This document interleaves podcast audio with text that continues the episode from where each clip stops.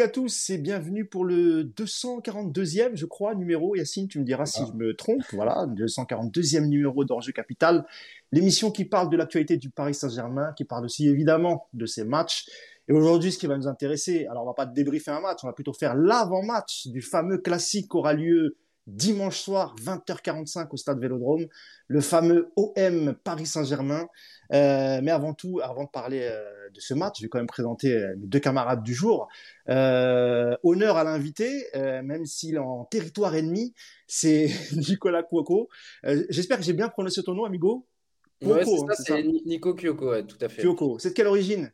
Italienne. Italienne, bah oui, fallait s'en douter. Eh ben, bienvenue à toi, euh, Nicolas. Tu étais déjà venu euh, après la défaite de Marseille face au PSG au Parc. Euh, donc, évidemment, tu as longtemps travaillé au Club des 5 et tu débriefais notamment les matchs de l'OM. C'est ton club de cœur, hein, on, peut le, dire ici. pas de souci. merci à toi d'être là. Puis tu vas nous expliquer un peu, tu vas nous parler de la dynamique marseillaise. ce que tu penses du match Est-ce que Marseille est favori etc., euh, etc. Et le deuxième camarade du jour, c'est évidemment euh, coach Yassine, Yassine Amned. Salut Yass, comment ça va? Salut à tous. Bah, avant, avant le match, ça va. ouais, tu es plutôt confiant toujours avant le match, mais après le match, c'est pas la même salade. Hein. Euh, pas toujours confiant, mais déjà, je suis pas, je suis pas encore énervé. pas encore, pas encore. Mais on espère que ça se passera mieux qu'en Coupe de France. Ouais. Euh, je vais évidemment saluer tous ceux qui sont sur le, le chat, hein, sur le chat YouTube euh, en live. Je vais essayer de lire hein, parce que vous savez très bien, vous me connaissez maintenant, j'ai une très mauvaise vue et j'écorche beaucoup les pseudos. Euh, mais en plus, vous, vous me facilitez pas la tâche parce qu'il y a toujours des pseudos bizarres. Donc on va essayer d'en citer quelques-uns. Bienvenue à, voilà, ça commence bien. Calchi, Calchi, Calchi. Voilà.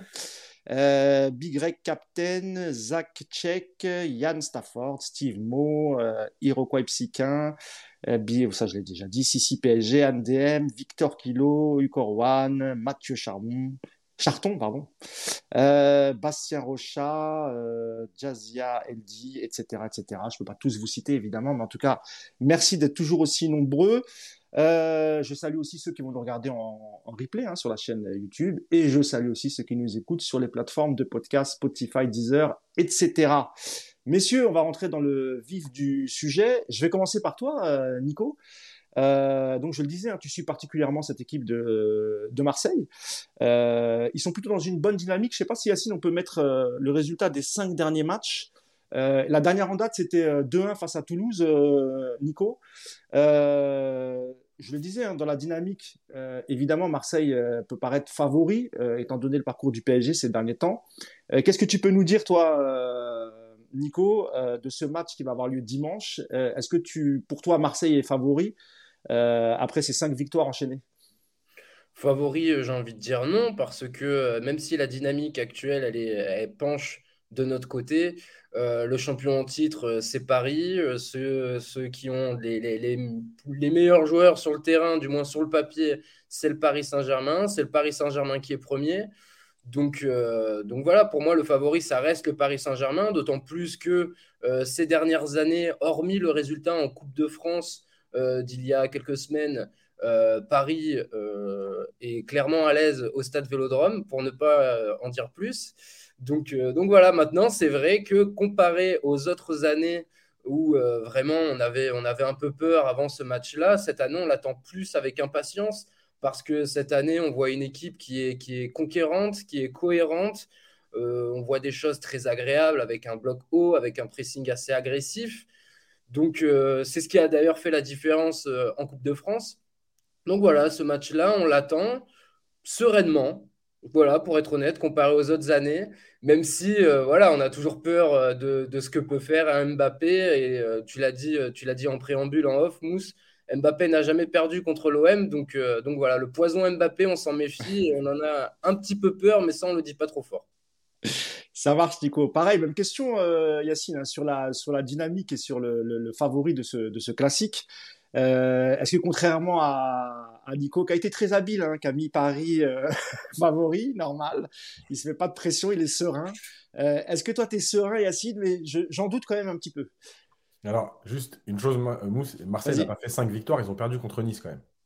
Euh, est-ce que je le vois sur le Ah oui, pardon. Oui, oui, exactement, c'est vrai. C'était le seul. Oui, pardon, excuse-moi. Oui, c'était le, c'était la, seule défaite euh, qui a eu lieu dans les, cinq derniers matchs. Pardon. Oui, tu as raison de le préciser.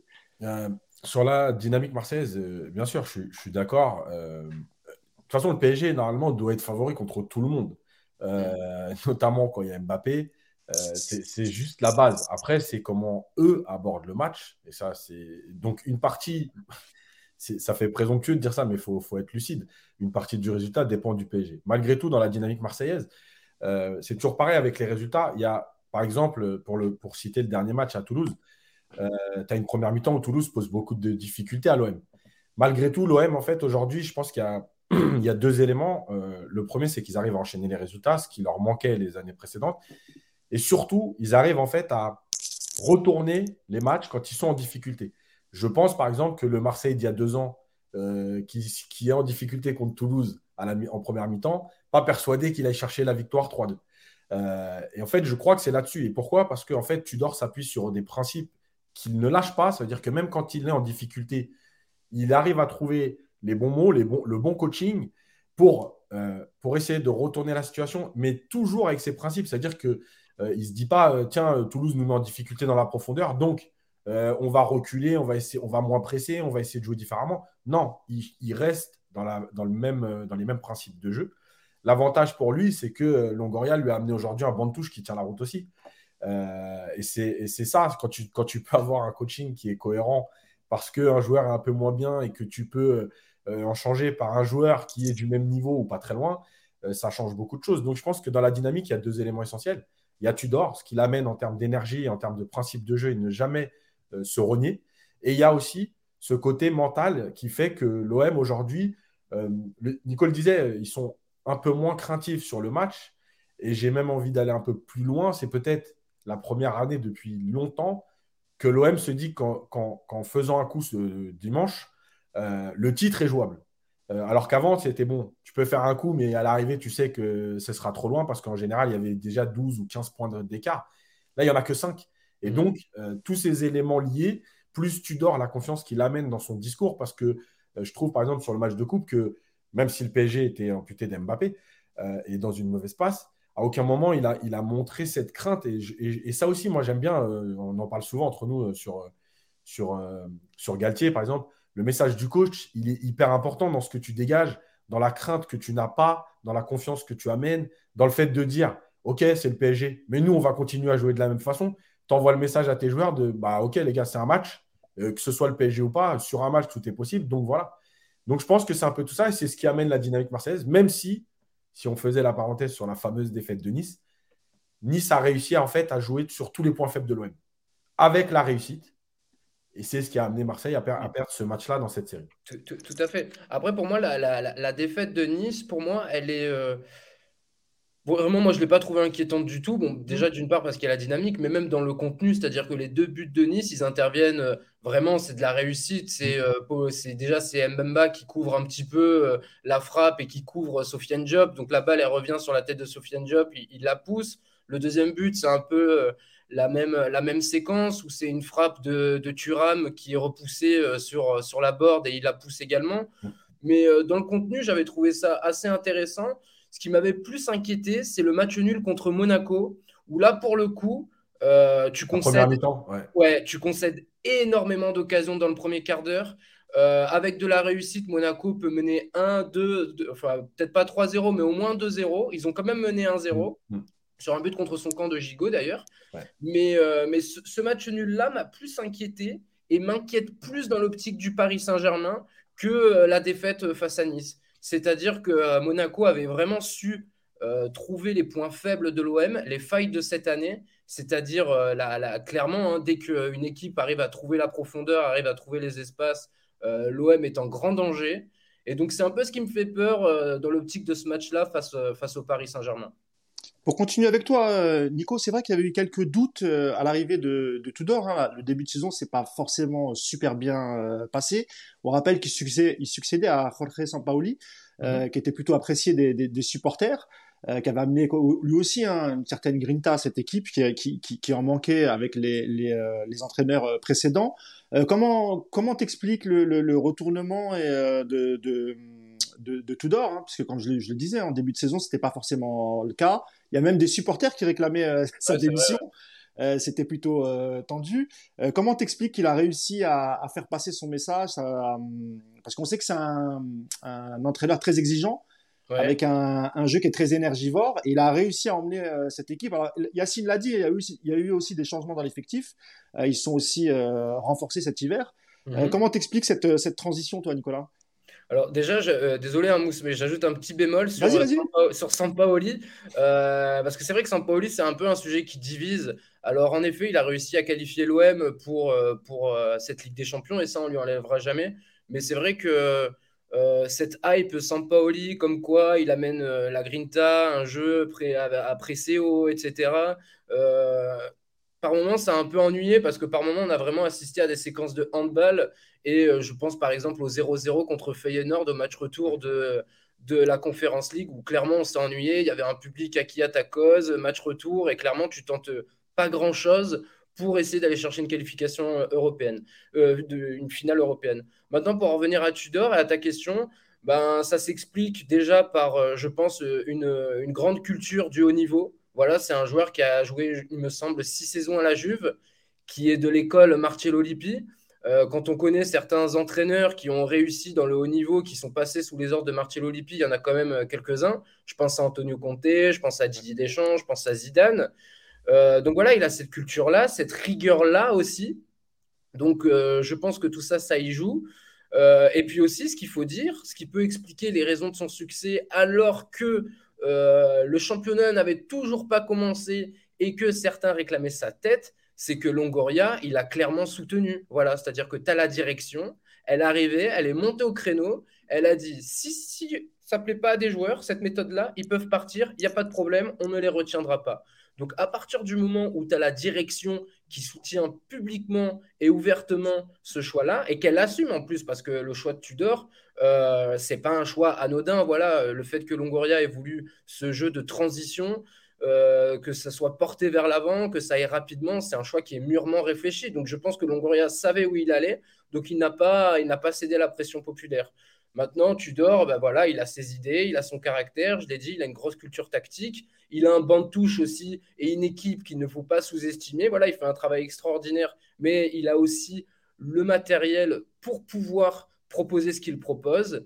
Et puis, euh, et puis voilà, quoi, ça nous donne euh, ces résultats-là, mais, mais vraiment très, très, très, très surpris par la tournure des événements parce que fin août, alors que l'OM avait gagné un match amical sur cinq ou je ne sais plus, je ne sais plus les résultats, je ne les ai plus en tête des matchs amicaux, on s'attendait vraiment pas à ça.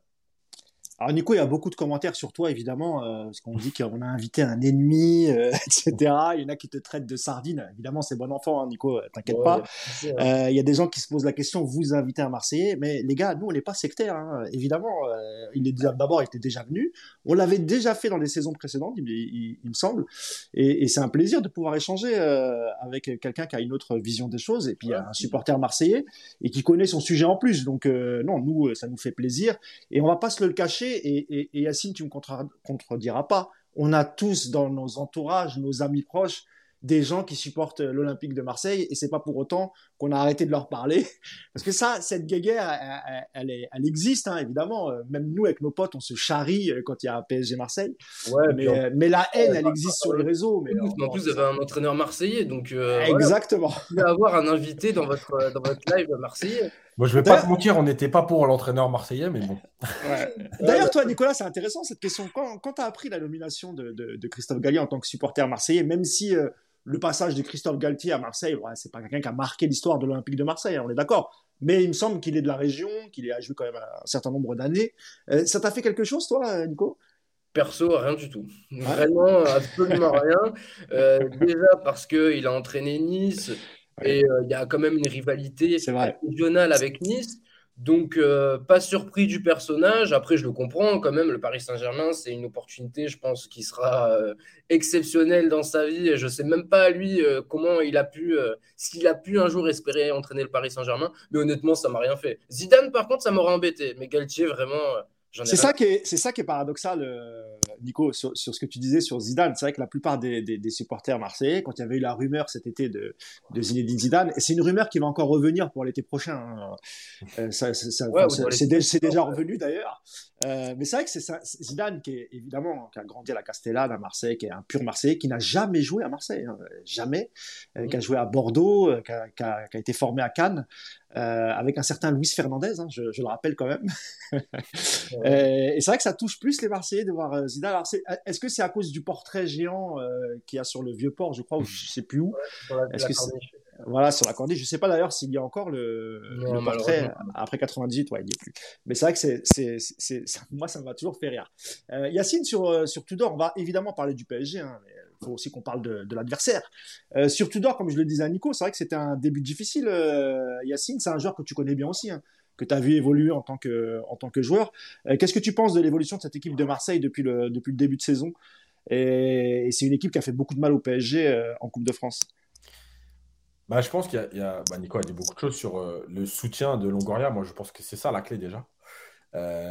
moi, j'avais charrié Tudor en début de saison parce qu'après un match amical perdu, il avait dit euh, moi, ma seule tactique, c'est la victoire. Moi, je déteste ce genre de truc. Et en fait, ce qui est marrant, c'est qu'on voit bien finalement que ce qu'il a mis en place, c'est pas du tout ça.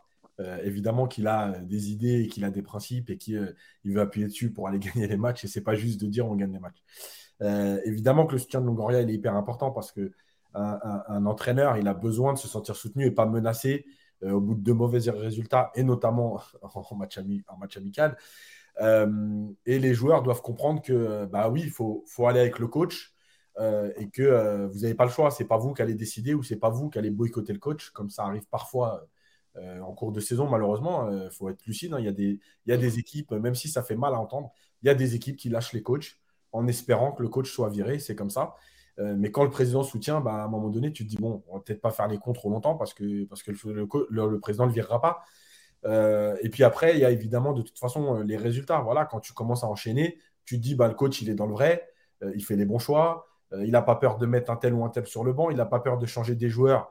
je rappelle, hein, je crois que c'est en janvier, mais j'ai un doute, mais il y a, je crois que c'est Balerdi peut-être qui sort au bout de 35 minutes, j'ai un doute hein, sur le nom, mais 35 minutes de jeu. Ben voilà, le mec il, prend ses responsabilités et finalement toi aussi tu es obligé de les prendre sur le terrain parce que, parce que si tu te caches, ben, il fera les changements et tu es conforté par les résultats.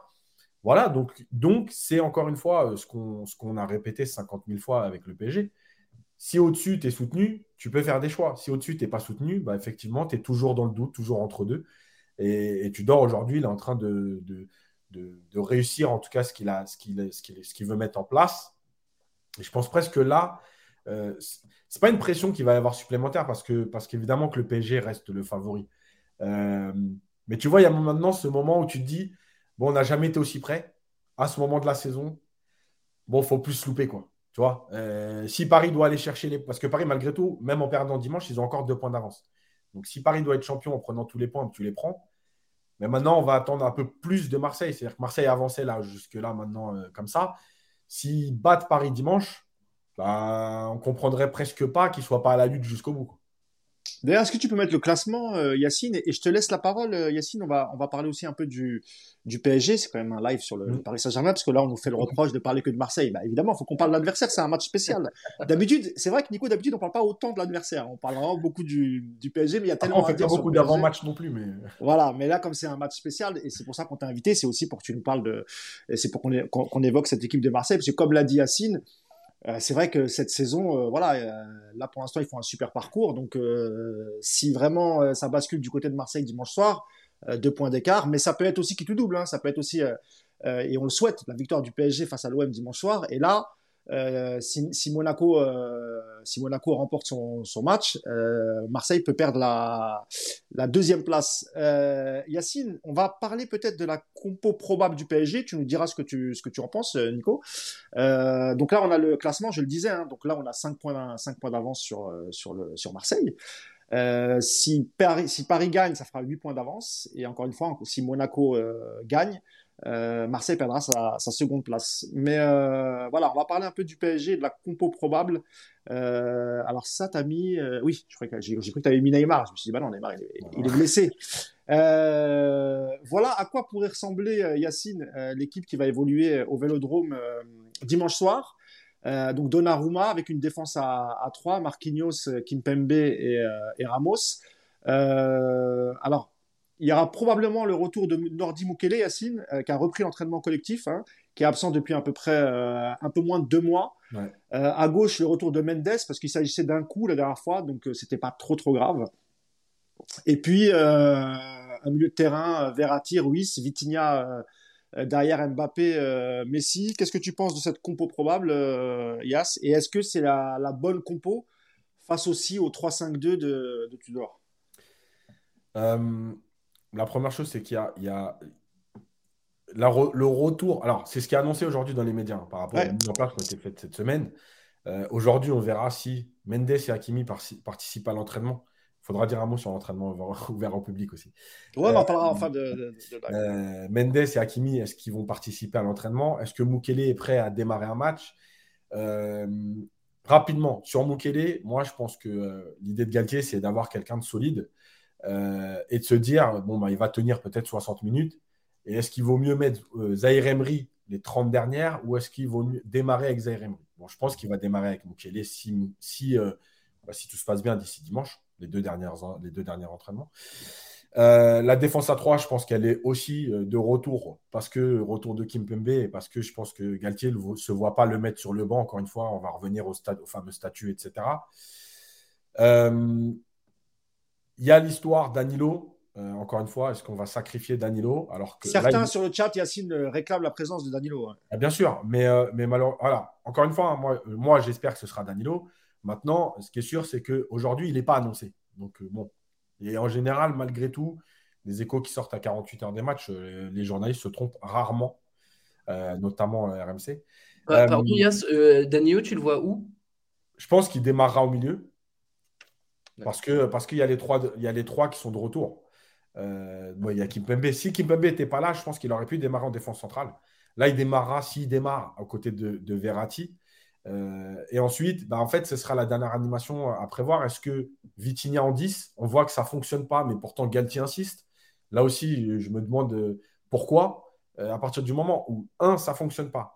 Deux, on le voit. Trois, tu le dis en conférence de presse que c'est pas un poste pour lui parce qu'il n'est pas dans, les, dans ses compétences. En fait, pourquoi tu insistes là-dessus? Si c'est juste histoire de dire mais un numéro 10, bah à ce moment-là, soit tu mets Messi et tu rajoutes un attaquant, soit tu joues son numéro 10, tu mets deux relayeurs, mais arrête de nous dire que ça ne fonctionne pas, que ça ne correspond pas à ses qualités, mais de continuer à le mettre. Euh, et à partir de, cette animation-là, on peut avoir donc euh, peut-être Verratti et Vitinha ou Ruiz devant Danilo, Danilo qui serait donc en numéro 6. Euh, Mukele donc à droite. Bon, Mendes, on verra si c'est Mendes ou Bernat. Mhm. Euh, et puis devant, bah, de toute façon, euh, ce sera Messi Mbappé. Moi, je trouve cette compo, encore une fois, euh, très défensive, avec finalement deux, deux, vrais, deux vrais attaquants.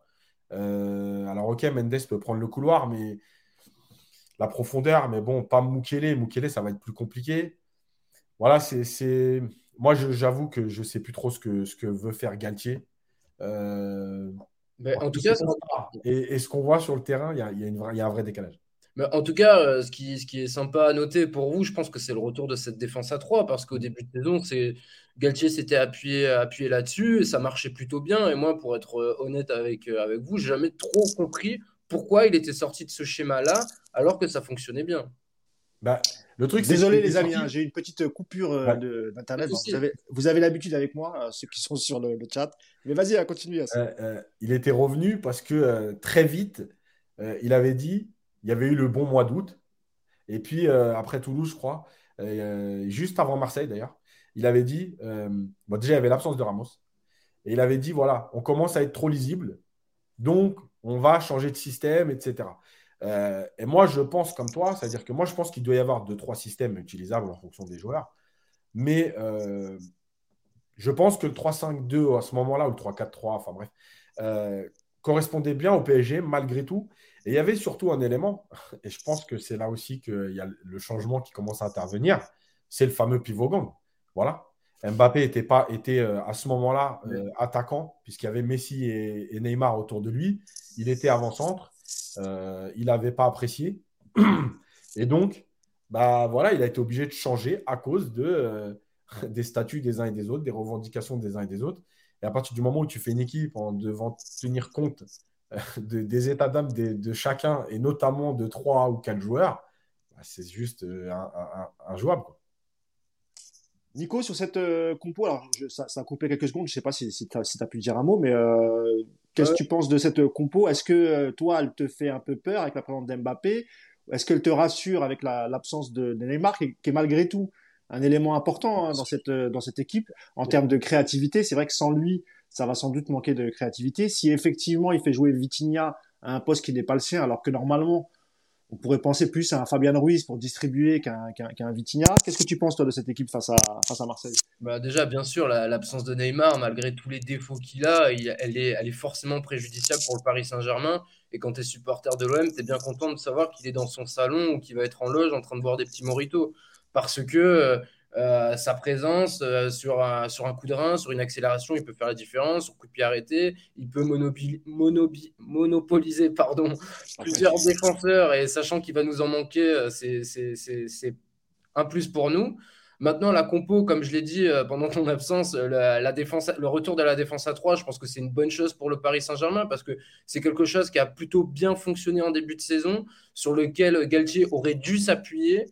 Euh, et comme Yacine, je le rejoins, moi je ne comprends pas la, présence de Vitinha au poste de numéro 10, sachant que tu as Lionel Messi qui est euh, un cran plus haut. Voilà, au contraire, Lionel Messi, euh, tu sais que pour, pour, pour, exercer un pressing, ce n'est pas forcément sa première qualité. Tu sais qu'entre les lignes, il est, il est excellent.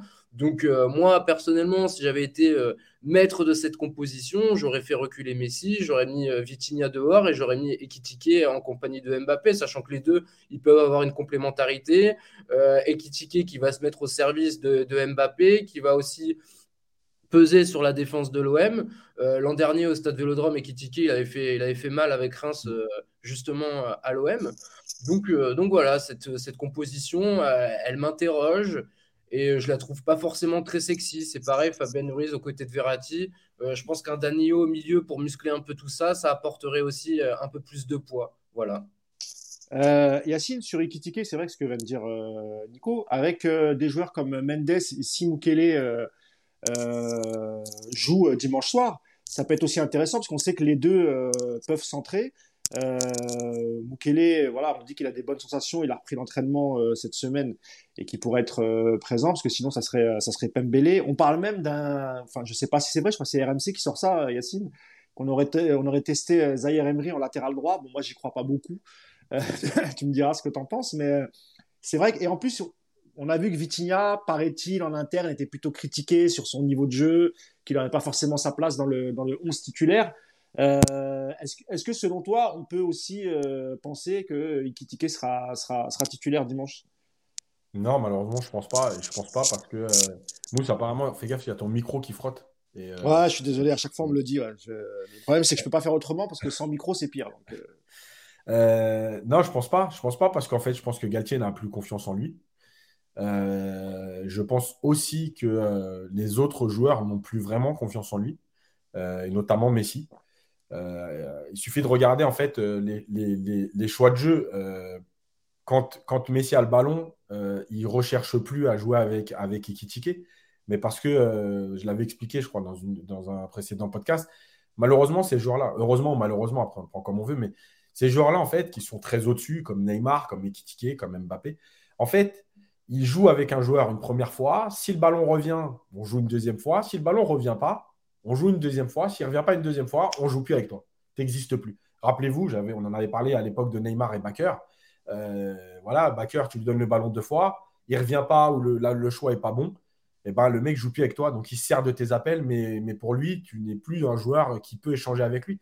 C'est triste parce que moi, je considère qu'à un moment donné, c'est aussi ces joueurs-là qui te donnent la confiance. Mais malheureusement, c'est la façon de fonctionner, la façon de fonctionner ces joueurs-là. Et ça permet de rebondir aussi sur Vitinha. Euh, donc Ekitike, je ne le vois pas titulaire, mais Vitinha, c'est pareil. C'est-à-dire que Vitinha, aujourd'hui, il est dans le dur. Rappelez-vous ce que j'avais dit, la fameuse histoire du ballon non donné à Mbappé en début de saison euh, contre Montpellier, où Mbappé fait des grands gestes. Et je vous avais dit, pour moi, ce n'est pas une attitude de leader parce que que tu fasses la remarque aux joueurs, il n'y a aucun problème, ça existe. Que tu lui cries dessus, il n'y a pas de problème, ça existe. Que tu le pourrisses dans le vestiaire, il n'y a pas de problème, ça existe. Mais que tu fasses des grands gestes pour dire à tout le monde, regardez, il ne me donne pas le ballon, il n'a pas compris le jeu. en fait, un joueur, malgré tout, Vitinha, il a, 20, il a autour de 20 ans, 22 ans, je crois qu'il a. Euh, il est très jeune. C'est, alors, en dehors de son, prêt à, en Angleterre, c'est un joueur de Porto, c'est la première fois qu'il quitte, c'est la première fois qu'il arrive, donc en tout cas, dans un très grand club, entre guillemets, parce que Wolverhampton, c'est un club moyen de première ligue. Et là, tu as un mec qui le pourrit. Et derrière ça, tu as deux autres mecs qui le pourrissent aussi quand il fait un mauvais choix. Bah, en fait, euh, bah oui, aujourd'hui, il n'a pas dans sa tête euh, le mental pour, pour répondre à ça. J'en avais parlé aussi avec Mukele, qui, je pense, est un joueur pourtant un peu plus costaud dans sa tête. Mais rappelez-vous, quand il prend le, il, fait, il fait le choix de tirer à Haïfa, euh, que Mbappé lui dit en gros Non, mais attends, tire pas et donne-moi le ballon. Et rappelez-vous, les trois matchs suivants, Mukele, il a deux fois la même situation et deux fois, il cherche Mbappé. Mais oui, mais c'est ça le message. Et c'est ça aussi les leaders. L'exigence, c'est pas gueuler sur quelqu'un. L'exigence, c'est dire à quelqu'un regarde le jeu, tu m'as pas vu, mais stop, ça y est, on passe à autre chose. Euh, c'est pas. Euh, voilà. Donc, il y a toutes ces petites pressions euh, entre Ekitike, entre Vitinha. J'ai montré là dans la, minute coach après le Bayern, les choix de jeu de Ruiz aussi, on voit bien que c'est. Enfin, Ruiz, moi, je l'ai vu jouer à Naples. Encore une fois, moi, je ne suis pas de ceux qui vous disent c'est un cador et tout. Mais il y a un certain niveau. Et on voit bien que juste dans ses orientations de corps, dans ses choix de jeu, il y a un manque de confiance qui est criant. Mais un manque de confiance qui est dû au manque de collectif, qui est dû à la pression des trois de devant, puisque Galtier a dit qu'il fallait leur donner tous les ballons. Donc les mecs sont sous pression, ils ne savent plus à qui donner le ballon. Mmh. Voilà, tous ces trucs mis bout à bout, ça donne des joueurs qui manquent de confiance. Et la confiance, c'est quand même 50%, pour pas dire plus, de, de la performance d'un joueur. Bah, sur le chat, il y a Gilles Amadi qui dit le vestiaire du PSG n'aide pas forcément à l'intégration des jeunes. C'est vrai qu'on en avait parlé euh, plusieurs fois. Euh, il y a euh, Otsi qui nous dit beau match de backer hier contre Monaco. apparemment, il a même marqué un but hors jeu. Donc voilà, ça fera plaisir à, Nicolas Puravo. après, c'est vrai que les gens, les, sur le chat, on est un peu dur avec Ikitike. Je sais plus qui disait que c'était Ikitike, c'était pour le niveau de Strasbourg. vous, êtes un, vous êtes un peu dur. C'est surtout aussi qu'il n'a pas, il a pas beaucoup de temps de jeu. Et aujourd'hui, il manque un peu de confiance aussi. Oui, à... sur Ekitike, je fais 30 secondes. Vas-y, vas-y. Il y a une chose qu'il faut, qu'il faut se mettre en tête. Et je l'avais dit en plus il y a quelques mois, donc on ne me taxera pas de, de, tourner avec le vent. Je vous ai dit, Ekitike, s'il a été pris pour faire du Lewandowski en pivot euh, et jouer dans la surface, il y a quelqu'un qui s'est trompé au PSG, c'est une faute professionnelle. Voilà. Tu veux euh, dire que c'est pas son jeu quoi. Non. Après, que tu l'utilises avec ce qu'il sait faire et que tu veuilles le faire progresser dans un domaine parce que déjà, moi, j'ai jamais vu un fameux, fameux pivot dans la surface qui n'a pas de jeu de tête. Euh, contre, euh, contre Toulouse, euh, non, contre Lille, dimanche, il fait une tête, il n'est pas gainé, il n'est pas en position, il a un jeu de tête qui est, qui est catastrophique. Mais ce que je veux dire, c'est que tu peux essayer de le faire progresser. On peut prendre l'exemple de Thierry Henry qui démarre sur un côté et qu'Arsène Wenger, à un moment donné, lui dit Tu vas devenir un attaquant axial. Il n'y a pas de problème.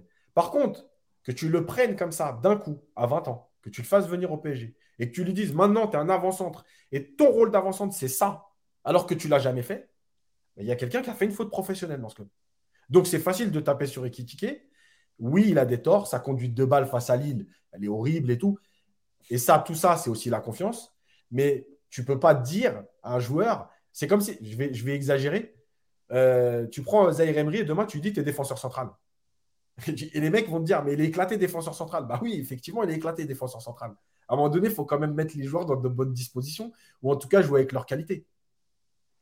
Merci As pour cette précision. Nicolas, est-ce qu'on peut penser que Tudor, euh, et notamment avec la présence d'Mbappé euh, dimanche soir au, Vélodrome, est-ce qu'il y a un risque qu'il change de compo ou en tout cas qu'il ait un plan anti-Mbappé et, euh, et, si c'est le cas, ça serait quoi selon toi le plan anti-Mbappé dimanche soir, Nico? Je ne sais pas s'il a un plan anti-Mbappé. En tout cas, ce qui est sympa pour l'Olympique de Marseille, c'est de retrouver Eric Bailly, qui lui est capable de, bien gérer la profondeur, qui est assez rapide, qui est assez costaud. Euh, au match aller, on se souvient pour une fois qu'il était là, parce que malheureusement, il est trop rarement là. Mais à chaque fois qu'il est là, il est plutôt bon. Et au match aller, justement, contre le Paris Saint-Germain, il avait fait plutôt une bonne partie. Euh, il était accompagné de Mbemba, faut le souligner aussi, qui lui sera absent. Oui, on rappelle qu'Mbemba et Gigot seront, absents pour, pour, cette rencontre. C'est deux, absences très importantes, hein, Nico. Tout à fait, tout à fait, parce que sur cette bonne dynamique que l'on a évoquée tout à l'heure, c'est deux hommes qui sont assez importants. Voilà, l'OM presse assez haut et laisse pas mal d'espace dans son dos. Et que ce soit Gigo ou Mbamba, c'est quand même des joueurs assez solides, assez puissants, assez rapides. Et dans la tactique de Tudor, dans la tactique de l'OM, il comble pas mal de trous d'air. Donc, euh, donc voilà, c'est deux absences préjudiciables et donc euh, forcément face, à, face, à, face au PSG, face à Mbappé, ça risque de faire mal. Maintenant, un plan anti-Mbappé, très honnêtement, euh, c'est difficile à dire, sachant que Tudor, bah, il s'adapte pas tellement à ses adversaires. En tout cas, c'est pas le souvenir que j'ai dans, dans, les gros matchs. Il reste fidèle à, ses idées, il reste fidèle à son objectif, qui est quand même de presser haut, de récupérer le ballon très rapidement et de porter le danger. Sauf que là, Nicolas, comme je le disais tout à l'heure, euh, il y a quand même un enjeu qui est très très important. C'est-à-dire que là, il y a, possibilité que Marseille, euh, s'il y a défaite contre le, PSG, et encore une fois, s'il y a victoire de Monaco, il y a la possibilité que Marseille perde cette deuxième place, euh, qui est directement qualificative pour la Ligue des Champions. Alors, on est encore loin de la fin de saison, hein, il reste quand même pas mal de matchs. Mais, selon toi, c'est pas un argument qui fera changer Tudor et il continuera à jouer comme il joue.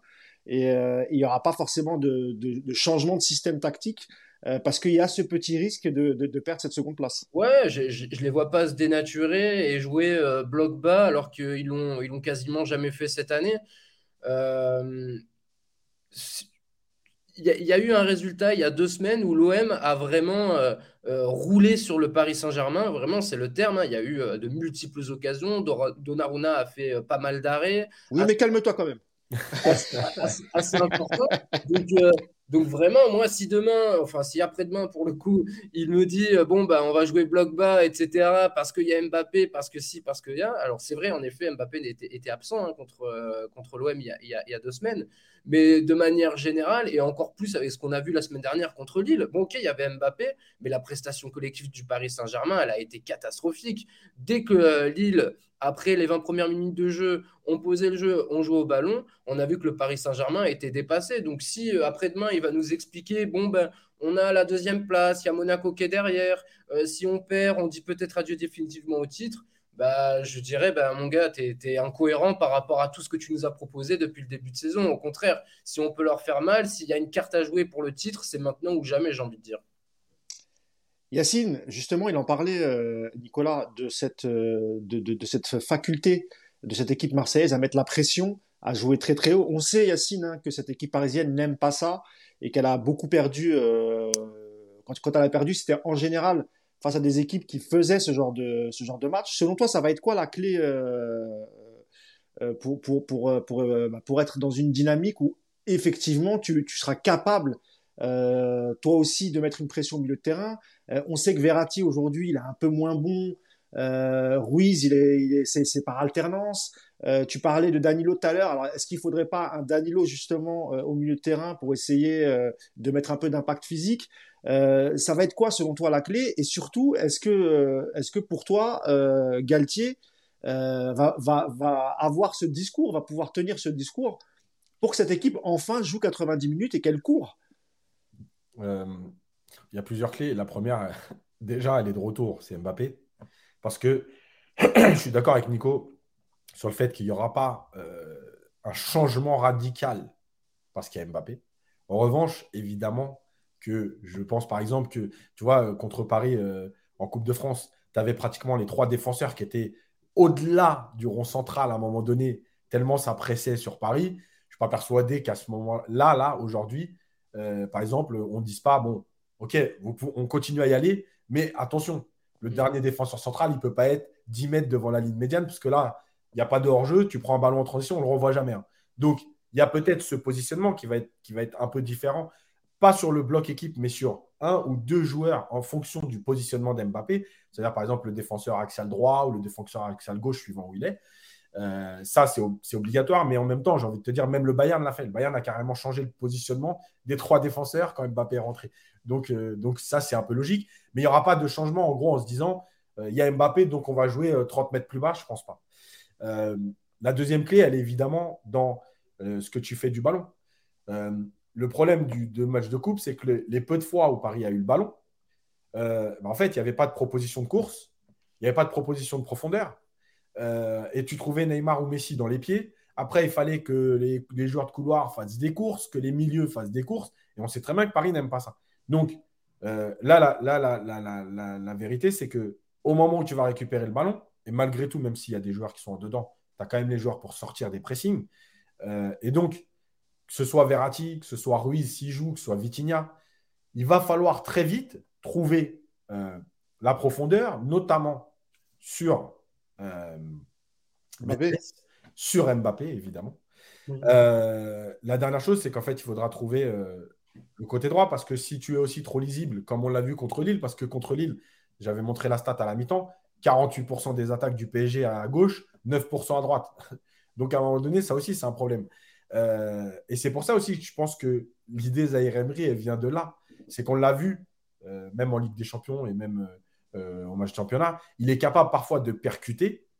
Et en fait, ce que va demander Galtier s'il le met là, c'est sa percussion, sa qualité de percussion. En gros, dès qu'on va récupérer le ballon, il va falloir se projeter. Je pense que Galtier peut tenir ce discours parce qu'il y a Mbappé. Voilà.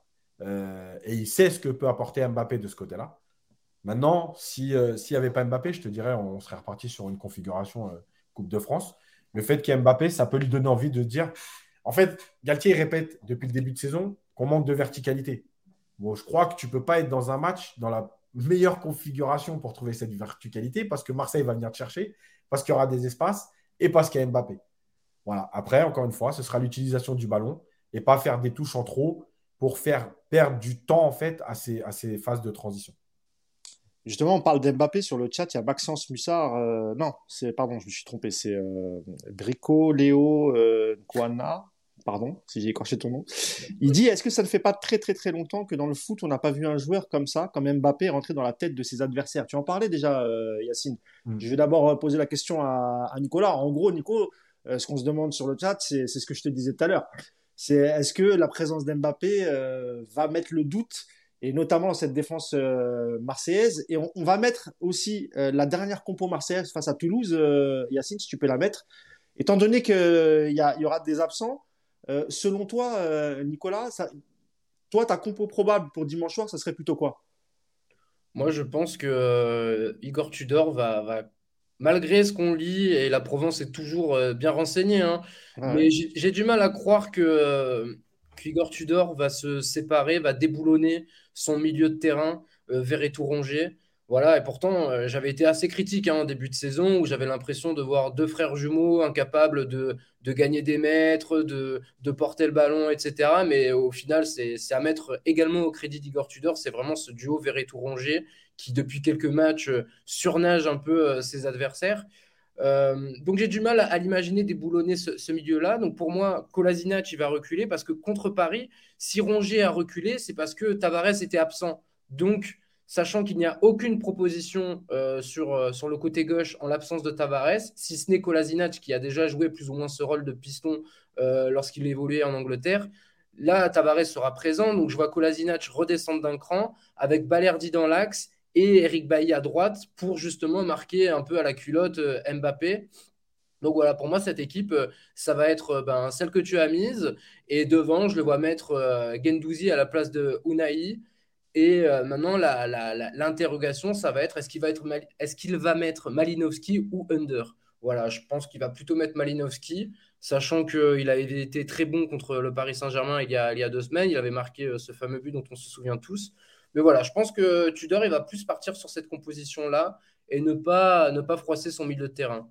Maintenant, pour euh, répondre à ta première question, bah oui, Mbappé, Yacine l'a dit, hein, si, le Bayern Munich change euh, de comportement à l'entrée de Mbappé, bah, forcément, ça va, être la même chose pour l'Olympique de Marseille. Mbappé, qu'on le veuille ou non à Marseille, ça reste l'un des meilleurs joueurs du monde actuellement. Il a fait une Coupe du Monde exceptionnelle. Il a renversé une finale à lui tout seul. Il a porté plus ou moins un pays euh, jusqu'en finale de, la Coupe du Monde. L'an dernier, euh, on a beau me dire ce qu'on veut, mais du côté du Paris Saint-Germain, c'est Mbappé qui fait également une saison extraordinaire. Donc, donc c'est un poison et et Yacine a, raison de le dire. Peut-être que par rapport au match de Coupe de France, l'OM jouera un peu moins haut, sûrement même, que ce qu'on a pu voir. Est-ce que tu es d'accord avec ça, toi, euh, Yacine Et sur la compo que, nous a dit Nicolas, c'est-à-dire qu'il jouerait quasiment dans cette même configuration avec les mêmes joueurs, à part peut-être euh, l'infâme Guendouzi à la place d'Ounaï. Yacine adore, ne dis pas ça, Mousse. Yacine adore Gendouzi. Non, sache, sache, qu'on le déteste tous. Mais vraiment, on déteste ce joueur, c'est incroyable. Et je pense que sur le chat, ils, seront, ils seront d'accord avec nous.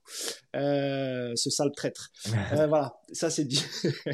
Mais quoi qu'il arrive, il y aura Sanchez qui sera, qui, sera devant Yacine. Et je le disais, enfin Nicolas le disait, hein, lui pense plutôt à Gendouzi à de, accompagné de Malinowski, peut-être un plus, euh, un peu plus d'expérience. Euh, qu'est-ce que tu penses de cette compo, Toyas Ouais, c'est possible parce qu'en en fait, il y, a aussi deux choses. Tu sais, souvent, nous, euh, quand on est supporter ou observateur, on, analyse le, match, tu sais, la compo de départ, etc. Mais les coachs, ils pensent aussi à l'évolution qu'ils peuvent apporter parce que quand tu as un banc, tu vois, Under, par exemple, c'est typiquement le joueur qui peut ramener à un moment donné, dans une entrée en jeu, de la vie, euh, de la percussion. Et, parfois, les coachs, nous, on ne le comprend pas. On va dire, par exemple, ah, Under, Under en ce moment, il est bien, il faut le mettre titulaire. Et le coach, il ne pense pas de la même façon que nous. Déjà, il voit ses joueurs à l'entraînement, il sait où ils en sont.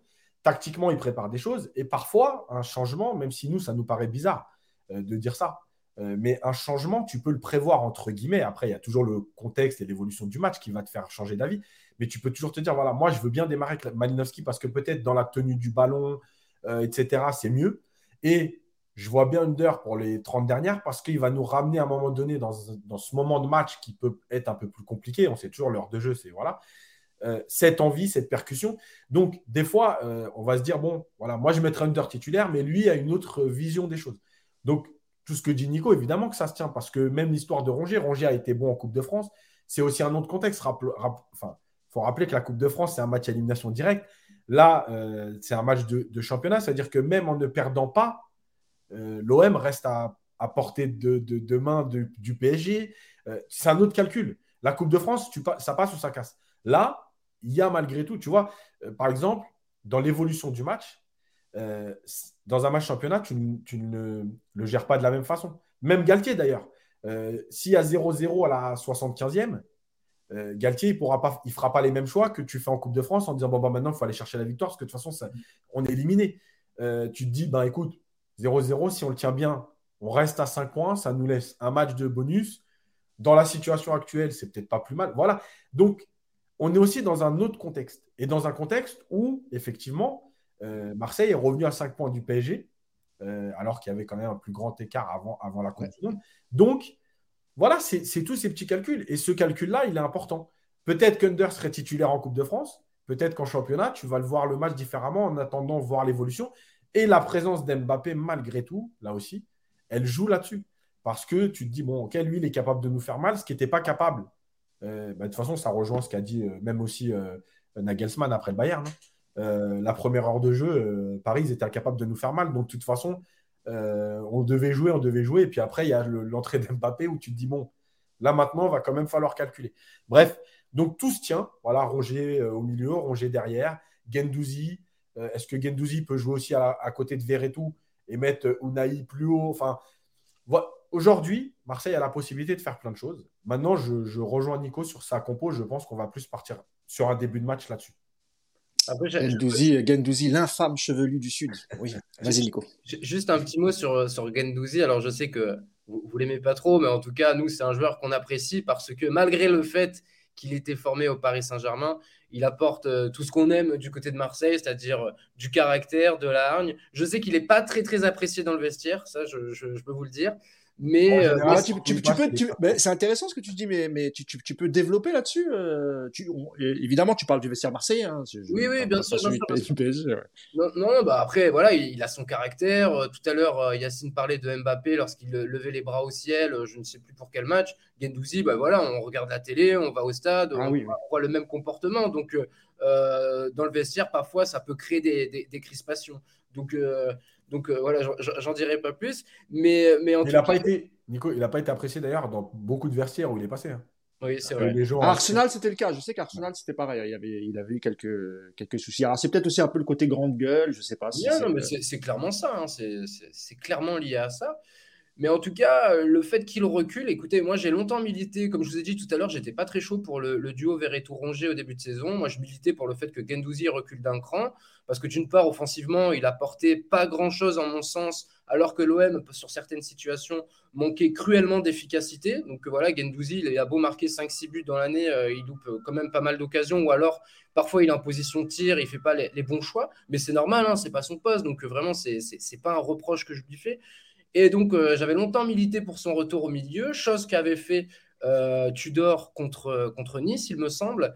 Et pour le coup, il a été euh, totalement transparent, si ce n'est nuisible au collectif, puisque incapable de jouer vers l'avant, totalement désorienté, voire déboussolé. Donc, donc, donc voilà, la, petite parenthèse sur, sur Gendouzi. Mais sinon, sur, sur ce que dit Yacine sur Under Malinowski, en effet, les deux choix sont bons. Euh, et, c'est vrai que Under, euh, pour le coup, il apporte beaucoup, beaucoup au collectif. Il a cette capacité justement à pouvoir euh, être décisif. Il a pour habitude de se retrouver dans les derniers mètres, dans les derniers espaces. Et, sans un grand Donnarumma, il aurait pu marquer un but contre le Paris Saint-Germain il, y a une ou deux semaines. Donc voilà, tu auras le choix du roi pour, pour, cette rencontre de dimanche. Alors sur le chat, il y a Maxence Mossard, Bussard qui nous dit on parle de l'aspect offensif, mais n'oublions pas que euh, qu'on est fébrile défensivement, même si on a Mbappé en feu, euh, derrière on n'a aucune garantie avec euh, des performances actuelles. On va, on va parler effectivement de, de, de, la défense parisienne et des, problèmes, mais avant ça, je voulais aussi qu'on parle du, du, rôle des ailiers, enfin des latéraux ou des ailiers dans cette, dans cette formation en 3-5-2 qui est importante, hein, que ce soit pour, pour Marseille, Nicolas ou pour Paris, Yacine. On va commencer avec toi, Yacine. On le disait tout à l'heure, hein, probablement, probablement, les deux joueurs de côté seront à droite Mukele et à gauche euh, Nuno Mendes. On sait que souvent, et tu l'as dit tout à l'heure, tu l'as répété, tu avais sorti la stat, le, jeu euh, penche plutôt à, gauche. Et de l'autre côté, euh, côté Marseille, je ne sais pas si c'est plus équilibré ou pas, ou si c'est plus Tavares, si on joue plus sur Tavares que, que Klaus. Mais qu'est-ce que tu penses, toi, du combat des, des, ailiers de chaque côté, Yacine? Je crois qu'il y aura, Mendes face à Klaus et, comment il s'appelle et, euh, et euh, pardon, Mukele face à Tavares. Bah, le truc, c'est que d'un côté, tu as, deux joueurs qui sont quand même portés sur l'offensive, Mendes et, et, Klaus. Euh, de l'autre côté, tu as un joueur qui est porté sur l'offensive et un autre qui est quand même plus un défenseur. donc, il y a un côté qui va être très ouvert et, bon, comme d'habitude avec le PG, ce sera le côté gauche. Euh, parce qu'en plus, euh, si, si Bailly joue là, il ne faut pas oublier aussi que euh, Bailly a été longtemps absent, il revient à peine. Enfin, absent, pas pour blessure, hein, pour suspension. Suspension, il a pris 5 matchs, hein, je crois, il y a 7. 7, matchs, ah oui, c'était un véritable attentat en même temps. Mais, mais, le problème, c'est que il faut retrouver du rythme. et je ne suis pas persuadé que le rythme, pour le retrouver, ce soit le meilleur match pour retrouver du rythme à ce moment-là. Donc, il y a, y a il y a des possibilités, mais j'en avais parlé, on en avait parlé après, après euh, le match de Coupe de France. De toute façon, dans le dos des, latéraux marseillais, il y a toujours des possibilités. Euh, et même dans le, après, dans les intervalles entre euh, les axiaux droit et gauche. mais à l'inverse, eux aussi sont très hauts et ils peuvent t'attaquer dans ton dos, et notamment quand tu joues comme ça à 3. et je crois que le, là, le problème va se poser pour le PSG. parce que en fait, on va être du côté de Ramos Mukele. Alors, il faudra voir Mukele parce que, encore une fois, si ce n'est pas Mukele, c'est Zahir Emery, euh, ce n'est pas son poste. Donc là aussi, on va taper. Ça peut être Pembele aussi, euh, Yacine. Hein, hein? Ça peut être Pembele aussi. Ouais, après, je pense que là, il a beaucoup enchaîné. Il revient des croisés. Je ne suis pas persuadé qu'il puisse euh, enchaîner autant de matchs de suite. le truc, c'est que de ce côté-là, donc, tu vas avoir Ramos et, et Tavares, c'est un joueur qui percute beaucoup, qui fait mal là-dessus. Ramos, on sait que la gestion de la profondeur et la vitesse, ce n'est pas, son, pas son fort. Euh, et donc, ça, ça va être un problème. De l'autre côté, Mendes, tu vois, même s'il a des lacunes défensives, avec Klaus, ça peut être un vrai duel parce que Mendes, il est capable par sa puissance et sa vitesse de compenser tout ça. Euh, et puis Kimpembe euh, aussi, malgré tout, même s'il fait des erreurs, mais, il est capable. Donc, il y a un côté qui va être un peu plus scruté, on va dire. Il y a un côté qui va être un peu plus scruté et il y a un côté qui va être plus décisif parce que pour moi, le côté Klaus Mendes, en fait, c'est de celui-là que peut venir plus facilement la différence. Mendes, quand il est capable de prendre, on l'a vu contre le Bayern les 15 dernières minutes, franchement, c'est de la folie. Quand il décide d'accélérer et tout, euh, c'est un truc de fou. Et en sachant que de ce côté-là, tu peux avoir Klaus qui est offensif, Bailly qui est pas dans le rythme. Ben voilà, en fait, Paris va avoir les faiblesses euh, du côté de, des forces de Marseille et, va avoir des forces du côté des faiblesses de l'OM. Ça peut être du coup, il faudra, faudra appuyer sur le côté droit de, de, Marseille, selon toi, Yacine. Oui, moi, je pense. C'est peut-être là que ça peut jouer. Ouais. Bien sûr. D'autant plus qu'il y aura aussi Mbappé. Euh. Parce que c'est aussi ton côté fort. Ouais, Nico, qu'est-ce que t'en penses, toi? Après, je pose, je pose, la question euh, au coach. Euh, le retour de. Enfin, le retour, oui, on quand même parler d'un retour de Mbappé. Est-ce que la présence de Mbappé, est-ce que ça, ça atténue pas un peu les montées de Mendes? Mais en fait, ça dépend où Mbappé, où Mbappé va décider de jouer. Euh, oui et non. Oui, parce que souvent, c'est vrai qu'il ferme le couloir. Mais par exemple, tu vois les 15 dernières minutes contre le Bayern, euh, on voit beaucoup Mendes, on voit beaucoup Mbappé. Je pense hmm. que là, c'est aussi l'intelligence d'Mbappé de, au lieu d'aller démarrer complètement côté, c'est d'être un peu dans ce demi-espace gauche euh, pour quand même ouvrir et aussi se servir des appels de Mendes. et je trouve qu'il y a une relation quand même, tu vois, sur les, les actions de Mendes le dernier quart d'heure il y a souvent cette relation. Il y a notamment le but refusé euh, avec Mbappé. Et, dans, dans, ce système-là, tu vois, par exemple, moi, je préfère la relation Mbappé-Mendes dans ce système que à 4. Parce mmh. qu'à 4, euh, avec les trois milieux, Mbappé a plus tendance justement à s'écarter vraiment et à fermer le couloir complètement. Euh, que quand tu joues à 3, bah, déjà, le, dans, le, dans, le, dispositif, Mbappé, il est moins tenté d'aller là-bas parce que, parce que finalement, il y a déjà un joueur de couloir qui est très haut. Et leur relation, moi, je la trouve de plus en plus intéressante, un peu à l'image de ce qu'avait créé Neymar avec Bernat, que je trouvais très intéressant à l'époque. Et du coup, sur les ailiers marseillais, euh, Nico, enfin sur les latéraux, euh, bah, ailiers, appelle ça comme tu veux, euh, est-ce que tu penses qu'ils sont capables de, de, faire mal à cette défense, à cette défense parisienne? Oui, c'est l'un des atouts numéro un de l'équipe de Tudor. Hein. C'est la, la, prise de profondeur. Et quand on parle de profondeur, on pense forcément à, à Klaus et Tavares, qui sont dans deux styles euh, assez différents. Tavares, il est capable du meilleur comme du pire. Parfois, il est capable de nous enchaîner 15 euh, frappes d'affilée, on ne comprend pas pourquoi, puis il va rentrer. Enfin bref, parfois, il donne l'impression d'être un, peu débile, hein. on, va, pas, on, va dire les termes. Klaus, qui est un peu plus euh, dans la recherche de, de, combinaisons avec ses, partenaires, etc. Donc, c'est deux styles assez différents, mais en tout cas, c'est ces deux armes euh, d'Igor Tudor. Voilà, donc euh, euh, on parle beaucoup, à juste titre, hein, de, Nuno Mendes et de un peu moins de Mukele, mais, mais, dans le dos de, vos deux ailiers, ça risque, ça risque également de faire mal, bien sûr. Klaus, pardonne-moi de te couper, Klaus, déjà une dizaine de passes décisives hein, depuis le début de la saison, donc c'est énorme. 10 passes décisives. De l'autre côté, tu as Nuno Mendes qui doit être à 7-8 buts, je ne sais plus exactement. Donc ça montre tout le poids qu'ils ont dans le collectif de l'OM.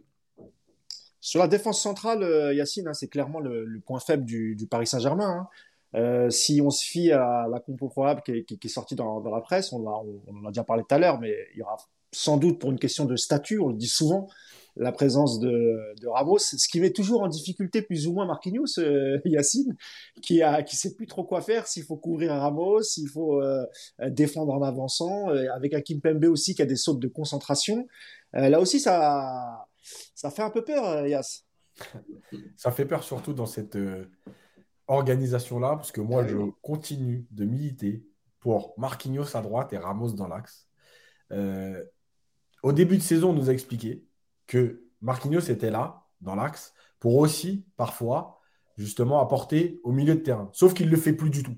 Donc, puisqu'il n'apporte pas au milieu de terrain, mets-le à droite, parce que Contre le Bayern, d'ailleurs, la, deuxième mi-temps où il joue latéral droit à la place d'Akimi, euh, sur le quart d'heure ou les 20 dernières minutes du PSG, le temps fort du PSG, bah Marquinhos, c'est bon. Il est très haut, très haut. J'ai montré euh, dans la minute coach une, action justement où il y a un pressing parisien et où c'est lui qui vient intercepter dans les 30 mètres du Bayern. Euh, donc, en fait, arrête de nous expliquer des trucs que tu n'arrives même pas à mettre en place. si c'est effectivement le Marquinhos capable de hybride qui joue parfois 6, parfois défenseur central, ok. Mais comme c'est plus possible, ou que ça arrive jamais, arrête, mets Ramos dans l'axe. Déjà, Ramos, il a un gelon qui peut te permettre d'allonger dans le dos des latéraux. Et, plus il va être à l'intérieur du jeu, plus il va être capable de le faire des deux côtés. Marquinhos est plus à l'aise à droite. Et, euh, et pour terminer, je pense, moi, que euh, il n'y a, pas, y a pas. En fait, la profondeur, elle est sur les côtés. Donc, si tu mets Ramos, tu le mets en difficulté et ah tu mets en difficulté Marquinhos qui doit couvrir Ramos. Donc, au moins, laisse Marquinhos aller attaquer les joueurs de face, défendant en avançant. Et puis Ramos, il couvrira ce qu'il peut couvrir. De toute façon, la, profondeur en PSG aujourd'hui, c'est un problème. Tu n'arrives pas, pas, à la gérer, donc soit avec Ramos, soit avec Marquinhos. Donc, moi, oui, dans cette organisation-là, ça va être un problème.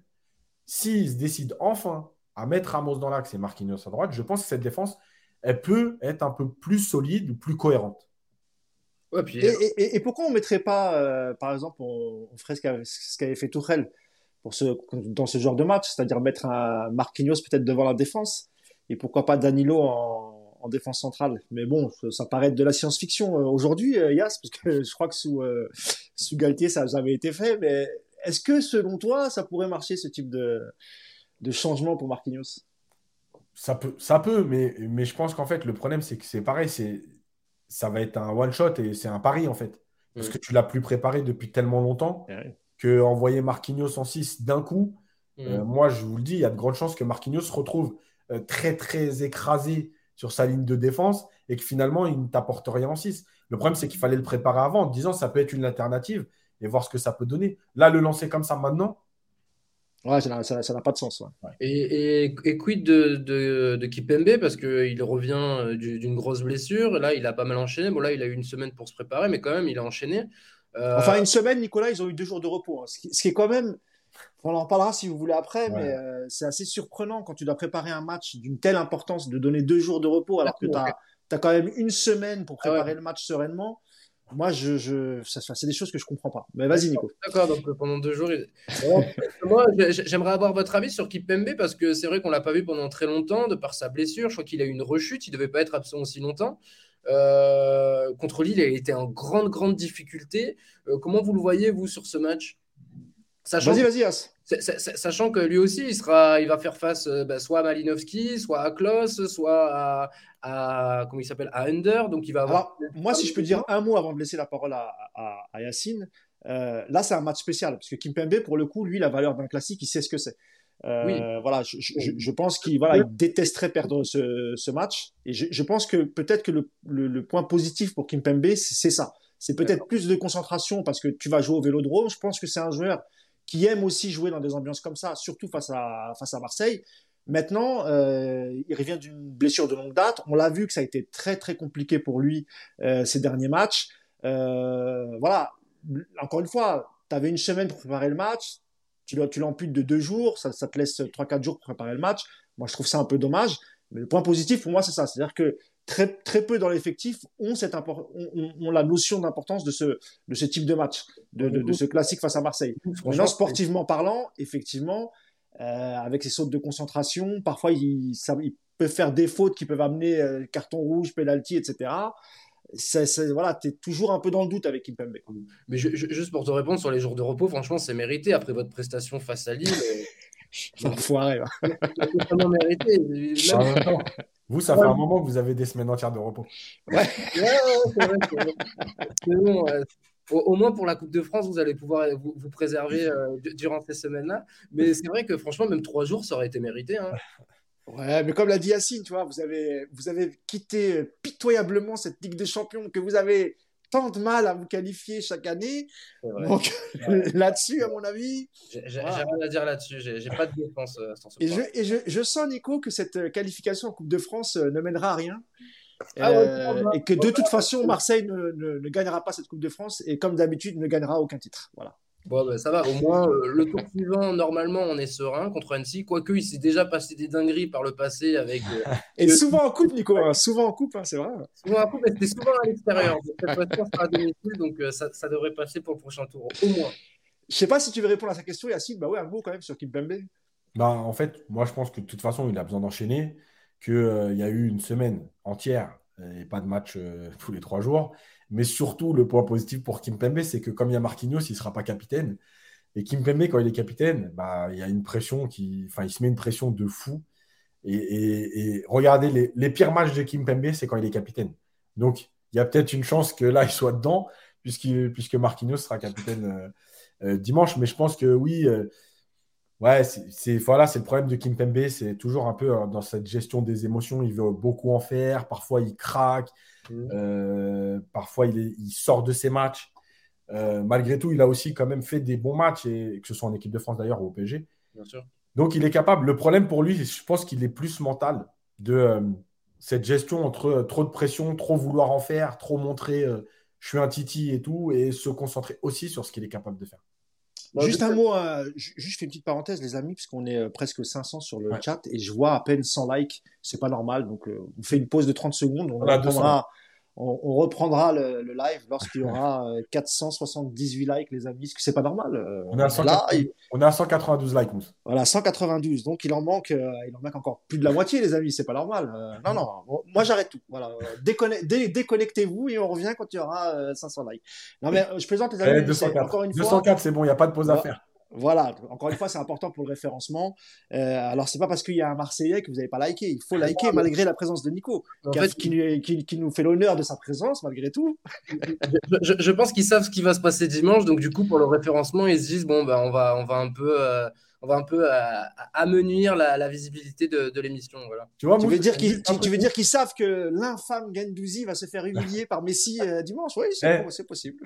Tu vois, Mousse, quand on dit des fois, euh, tu vois, Galtier, il manque de personnalité avec les joueurs, il leur met pas de coup de pression. Tu as mis un coup de pression, on a 247. Voilà, mais c'est ça, non, c'est parce que les amis du chat comprennent ça, comprennent ça, évidemment, évidemment.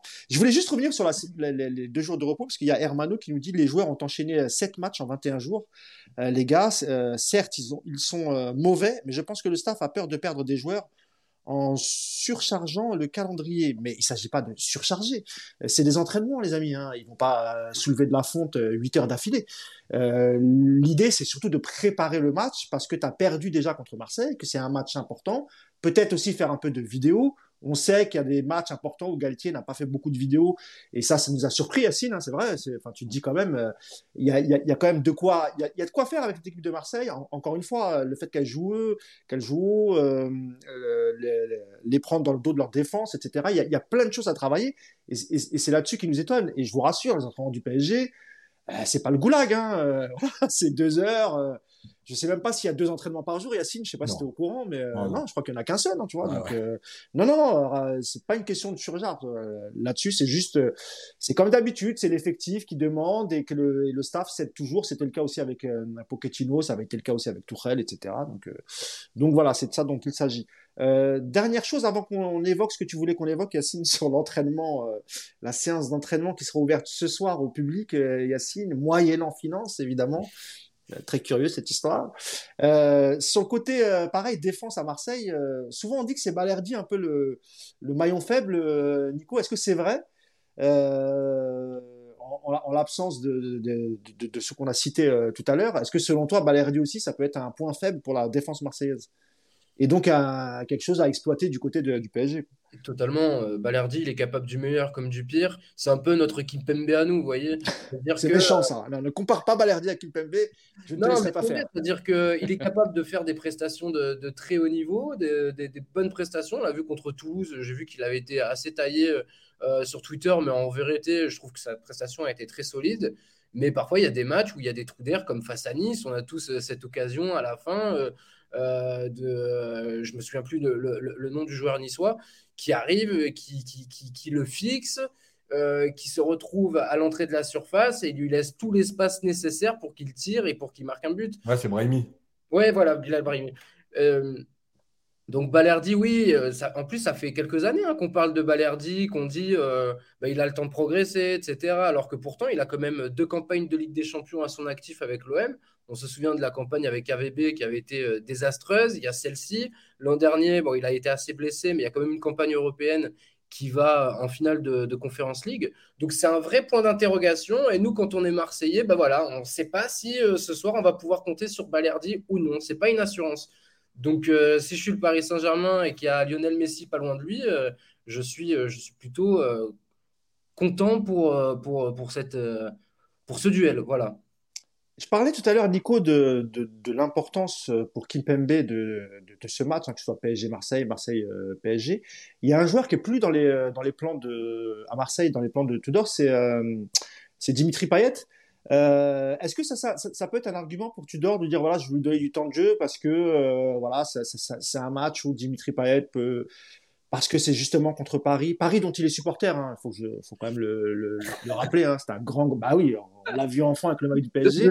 Et pour, et pour l'anecdote, Nicolas, pour l'anecdote, sache que en 2010 2011, je sais plus, euh, il aurait dû signer au, au, PSG avant l'arrivée des, des, des, Qataris.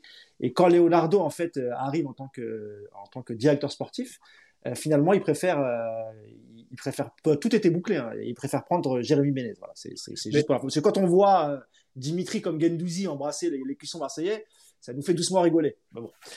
oui, oui, oui, Bah après, il y, y, a des joueurs qui ont connu les, les, les, deux ambiances et qui préfèrent quand même celle de l'OM. Hein. Je ne vais pas parler de Gabriel Heinze, de Lorik Sana. Voilà, il y, y, a des mecs qui, qui, qui, ont connu le très. Sur Heinze, je crois pas. Franchement, sur Heinze, parce que Heinze, quand il joue à l'époque au, au, au, PSG, euh, c'est une époque où le Parc des Princes fait beaucoup de bruit. Tu as encore la tribune Boulogne, tu as la tribune Auteuil. Je ne suis pas sûr. Moi, je pense qu'il est parti à l'OM à l'époque parce que c'est le seul club qui lui proposait euh, le salaire qu'il demandait parce qu'il arrive assez tard. Hein on va parler de tous les traites là, parce qu'il manque deux U, il manque deux U et Fiorez, et on va parler de tous les traites là. C'est quoi l'histoire? Non, mais quand il dit, quand Nicolas il est mignon, mais quand il dit que Heinze préfère l'ambiance, non, il est parti pour ah, l'orteil, c'est tout. je m'en fous, eh, on s'en fout de ce qu'il préfère. De toute façon, Heinze il est rayé de la liste lui aussi, il est sur la liste. en tout cas, sauf erreur de ma part, Heinze il a gagné des titres avec l'OM et pas avec le Paris Saint-Germain. Ah si, je crois qu'il a une coupe avec le. Ah, non, il n'a pas une coupe. Ah, mais on s'en fout d'un jeu.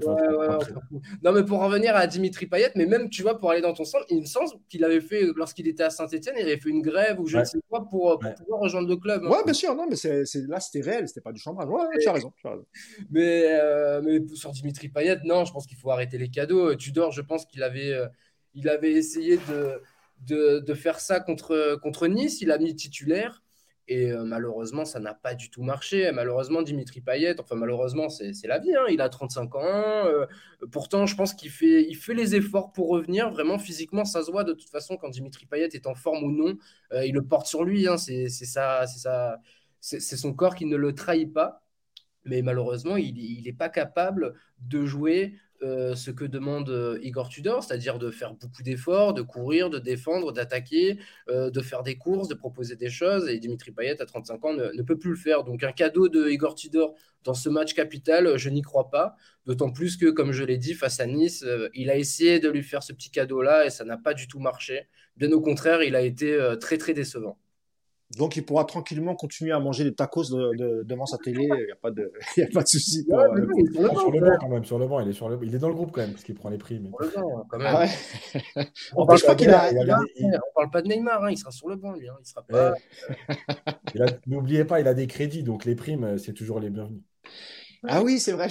il s'était plaît, il avait des crédits, le pauvre, pauvre chou.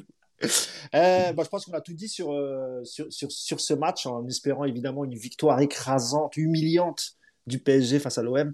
Et surtout, n'oubliez pas, il faut humilier l'infâme Gendouzi. C'est ça le, ça le plus important, c'est le message que, que je voulais faire passer.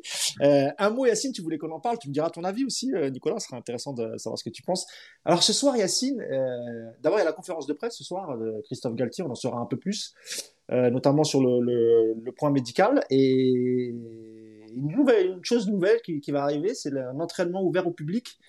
Sauf que le c'est pas gratuit. Il fallait aller sur le site. Il y a différents prix euh, en fonction d'où tu te trouves, que ce soit derrière les, les cages ou en tribune euh, Borelli. Ça allait de 8 euros, je crois, à 15 euros, Yacine, je crois, la place. 5 euros, de 5 à 15. De 5 à 15, pardon. Et c'est parti comme des petits pains, euh, Yacine. Hein. On est vraiment, c'est devenu, le, le, le, public du PSG, c'est devenu un vrai public de consommateurs. alors, tu voulais, tu voulais en parler, Yacine. Ouais, alors, une chose quand même, les abonnés, c'était gratuit. Oui, c'est ça. Et, gratuit, je crois, même avec une invitation, je crois. Euh, c'est ça. faut quand même le dire. Parce que oui, c'est vrai, vrai. Ils leur font pas payer deux fois quand même. Mais il y a combien d'abonnés au parc? Il y a quoi? Il y a, il y, a, 25 000 abonnés 30 000 abonnés? Ouais, 30 000, je crois. 30 000, ok. Après, en pleine journée comme ça, bon, faut qu'ils soient tous disponibles. On imagine, Yacine, que certains vont les revendre quand même, tu vois. Bon. Ou les offrir, parce que de toute façon. Ou les offrir, oui, bien sûr. Euh, donc, non, mais en fait, il y a, y a, deux choses qui, qui m'interpellent là-dessus. Il y a le timing. Parce que évidemment que dans le contexte actuel, le faire avant un PSGOM, c'est n'est pas anodin. Euh, alors oui, ok, d'accord, hein, c'est la première semaine entière que le PSG a pour préparer un match. Il y en aura une autre après euh, Marseille, puisque tu as six jours pour préparer Nantes. Malgré tout, je pense que après l'histoire de Monaco, après euh, les défaites en janvier, après, etc. Le faire à 48 heures de l'OM, je pense que c'est pas anodin. Donc c'est un peu de com, mais, après tout, euh, ça fait partie du jeu, hein, de toute façon, la com. Je trouve malgré tout que c'est quelque chose de bien. Alors, moi, je ne suis pas fan parce qu'on sait très bien que ces entraînements ouverts au public, en général, il n'y a rien. Parce que mm. quelqu'un qui aime voir ce qui se passe en séance, c'est pas là qu'il va apprendre quelque chose. Parce que euh, le coach ne va pas faire une mise en place, va pas préparer euh, quelque chose de spécial. Il va y avoir des taureaux, des petits jeux, une opposition. Ça va durer une heure. C'est pour faire plaisir à tout le monde. Surtout qu'il y aura beaucoup d'images qui vont circuler avec les réseaux. Tout le monde va filmer parce que c'est comme ça. Dans un stade, on ne regarde plus le match, on fait que de filmer ou snapper. Donc... Euh. Voilà. Donc de toute façon, euh, c'est pas quelque chose. Enfin, c'est pas un entraînement qui va être intéressant en termes de, de, de... Enfin, pour voir ce que Galtier fait réellement à l'entraînement, etc. Moi, je trouve quand même que c'est de la com. Ok, le prix, ça me dérange aussi un peu. Après, après tout, c'est comme tout dans la vie. Tu sais, je vais, je vais aller un peu plus loin. Moi, je suis éducateur. Et aujourd'hui, il y a plein de jeunes et de parents notamment qui rêvent de devenir pro. Et si vous saviez le nombre de demandes que j'ai en me disant est-ce que tu fais des séances privées pour les gamins? Les parents sont prêts à payer 30, 40, 50 euros l'heure. Pour faire et tu ne le fais pas? Mais tu es malade Mais, qu'est-ce qui te prend? Mais il faut le faire Non mais et tu vois, et ben le truc c'est que le truc c'est que PSG, Paris a demandé entre 5 et 15 euros. Il le fait, hein. Peut-être. Non, je ne le fais pas en plus. 15 euh, euros. Bon, ok, on peut toujours se dire 15 euros, est-ce que c'est pas trop élevé? Mais bon, il y a quand même des places à 5 euros. Est-ce que c'est un drame? Oui, c'est. Nous, en fait, par rapport à notre génération, à nous, se dire qu'on allait au camp des loges gratuitement. Prenez le RER A, on descendait à Saint-Germain, Saint-Germain-en-Laye. On marchait pendant 20 minutes. Traverser la forêt. Voilà, exactement. Et on arrivait au camp des loges et c'était gratuit. Pour nous, c'est vrai que c'est inconcevable et c'est dur de dire ça. Maintenant, malgré tout, tu es dans une société où, voilà, il y a de la consommation. Il faut quand même, malgré tout, ouvrir le parc et ça demande des frais euh, en termes de sécurité, etc. Bon, 5 euros, est-ce que pour aller voir à l'entraînement Messi, bon, il n'y aura pas Neymar, mais Mbappé, etc., est-ce que c'est un drame? Voilà. Oui, moi, à 46 ans, je te dis oui. Maintenant, je le comprends. Euh, et malgré tout, je trouve que c'est quelque chose de bien parce que moi, ça me fait chier. Euh, tous ces clubs qui font tout à huis clos aujourd'hui, tout est bunkérisé. Euh, on ne peut plus rien voir, on ne peut plus rien faire. On peut... ça, ça me dérange. Et attention, parce que là, on parle du PSG, parce que nous, c'est notre club, etc.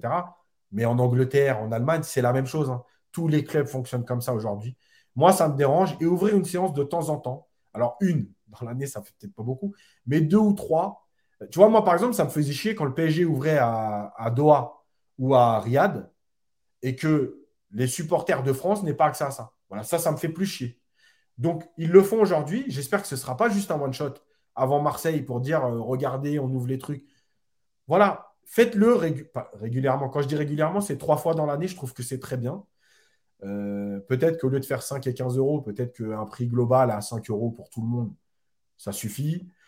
Voilà, mais moi, je trouve malgré tout ça bien. Le seul truc qui me dérange, comme je l'aurais dit, c'est le timing, comme par hasard avant l'OM, comme par hasard dans cette période compliquée. Faites-le aussi quand Paris gagne les matchs et que, et que tout le monde est bien. Mais moi, c'est ça qui m'embête aussi, Yass. Mm. C'est parce qu'on joue pas bien en ce moment. Les joueurs montrent pas grand-chose. Il y a un peu cette défiance entre supporters, euh, mm. enfin je parle des, des, des, ultras et, euh, et, et, des joueurs. Et je, je, je voilà, encore une fois, tu as, l'impression qu'ils sautent sur n'importe quelle occasion pour faire du marketing.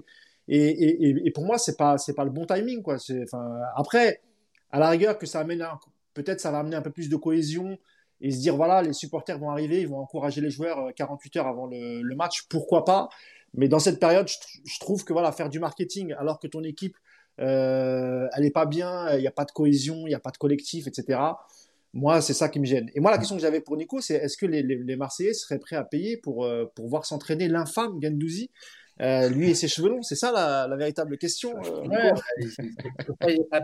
il serait prêt à payer très cher pour voir euh, la chevelure de mais, mais en entraînement, non, je vois pas vraiment l'OM faire ça. C'est contre nature.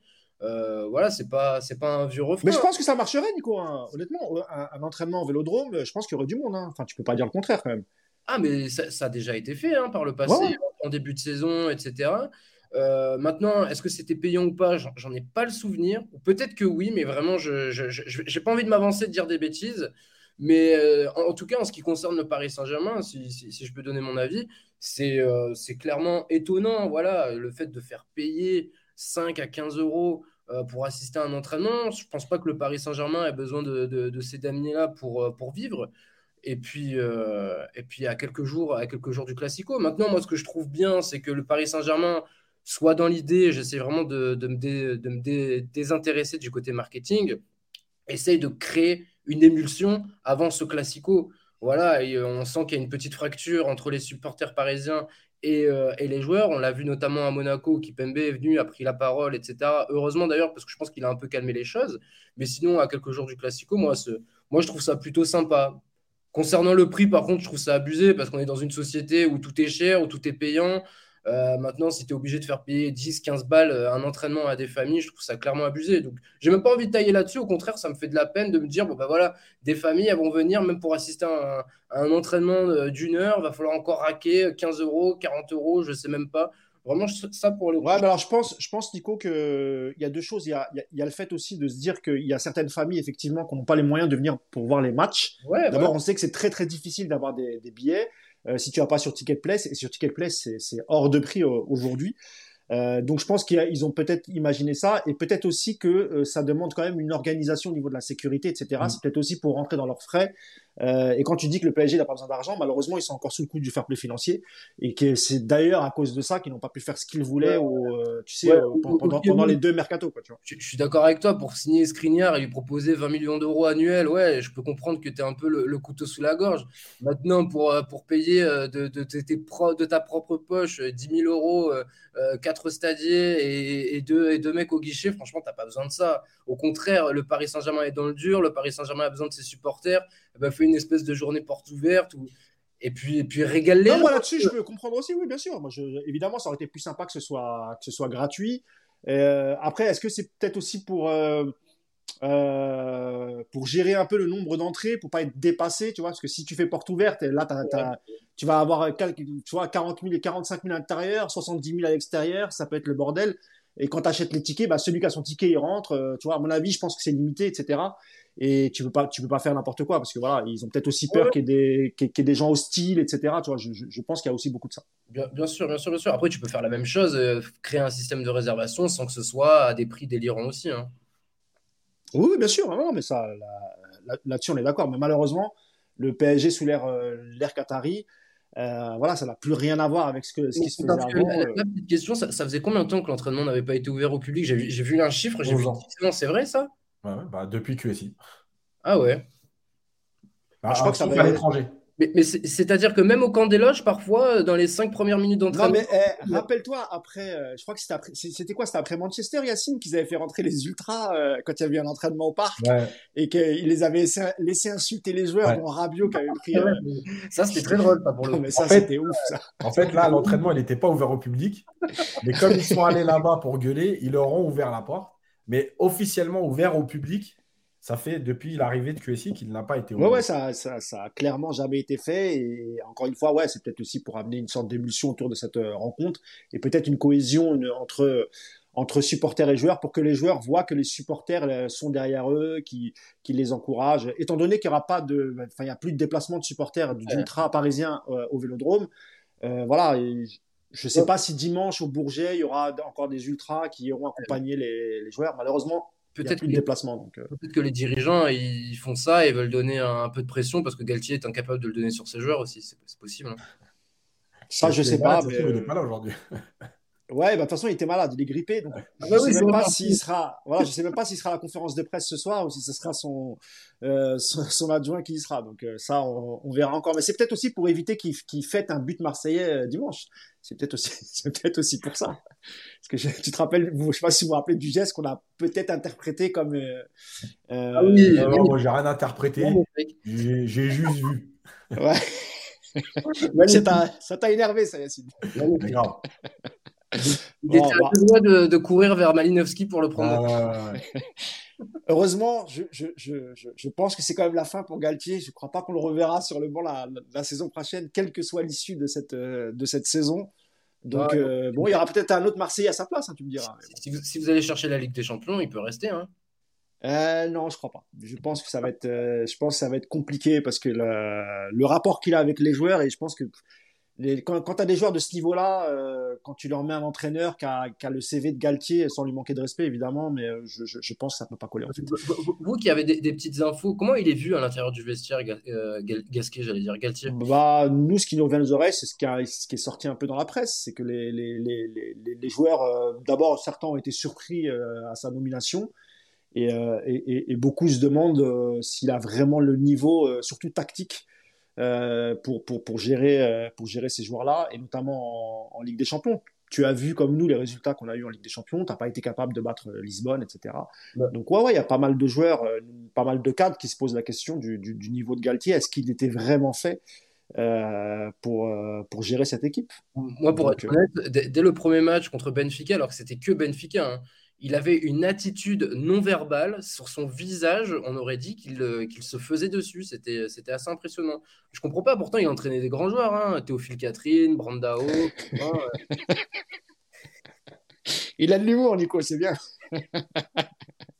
bah écoute, hein, on verra, on verra, à l'issue de, de cette saison. Mais je, honnêtement, je pense qu'il y a peu de chances qu'il, euh, y a peu de chance parce que je pense que, que ce soit du côté Qatari ou du côté de, de Luis Campos, on cherche déjà. Euh, futur remplaçant. Euh, il y a des rumeurs qui disent que Campos a déjà contacté Mourinho. Euh, comme le disait Yacine, je pense qu'il finira malgré tout la saison, parce que je, ça serait aussi un, aveu d'échec pour les Qataris s'ils le, sortaient euh, là tout de suite. Je crois que, je crois que ça s'est jamais vu d'ailleurs, Yacine. Sous l'air QSI de nommer un entraîneur et de le virer quelques mois après. Quoi. Donc je, je, je crois que depuis l'arrivée de QSI, les entraîneurs ont toujours été licenciés après au moins 18 mois, 2 ans de, présence. Bah ouais, à part, euh, à part Comboiré, quoi. Oui, oui, Comboiré, parce que c'était le. Oui, oui, évidemment. Euh, Mais juste un, dernier mot sur Galtier pour être très honnête avec vous. Contre Lille, franchement, quand vous perdez pas, eh ben, j'étais content parce que je me suis dit au moins Galtier, il va pas sauter. Parce que quatre défaites d'affilée, je pense qu'il aurait sauté. Et je me suis dit, s'il reste une semaine de plus et qu'en plus il y a la perspective du Bayern, c'est Royal au bar, on est ravis. Bah oui, bah pour un Marseille, tu sais très bien qu'on va dans le mur avec lui, donc t'es content. Hein tu, te dis, tu te dis lui aussi, il est Marseillais, il, met Paris dans le mur. Euh, bah ouais, j'imagine, j'imagine. C'est notre agent infiltré. De toute façon, on souhaite à l'infâme Gendouzi un carton rouge et qu'il finisse pas le match dimanche. Voilà. J'ai fini sur ça. en tout cas, merci beaucoup, Nico. Hein. C'était sympa de t'avoir avec nous. Euh, en plus, tu as plein d'humour et tout, donc c'est cool. Euh, on t'a taquiné un petit peu, tu t'es fait taquiner un peu sur le chat, mais, euh, mais voilà, c'était cool de t'avoir avec nous. il, y avait, les tirages de l'Europa. Ah non, ça vous concerne plus, vous? Ah bah non, bah non. L'Europa League, tout ça, la conférence League et tout. Non Là, je voulais te dire s'il est contre qui vous tombez, mais en fait, non il, il, il, était content, Nico, cette, cette, année, tu vois, il, il avait plus à se coucher tard le jeudi soir. Il s'est dit, bon, ouais, c'est cool. Euh, maintenant, je suis comme les autres. Je me couche tard le mardi ou le mercredi, tu vois. Et eh ben non, ça l'a pas fait. Hein. Mais je suppose, Nico, que tu seras, tu, tu, tu éclateras de rire et tu seras très heureux si toutefois le PSG sera éliminé face au, au Bayern. C'est une bonne guerre. On lève les mots de la bouche, voilà. C'est tout à fait normal. Moi, je préfère quelqu'un comme ça que quelqu'un qui nous sort, oui, moi, en Coupe d'Europe, je supporte les, les équipes françaises. Non, pas du tout.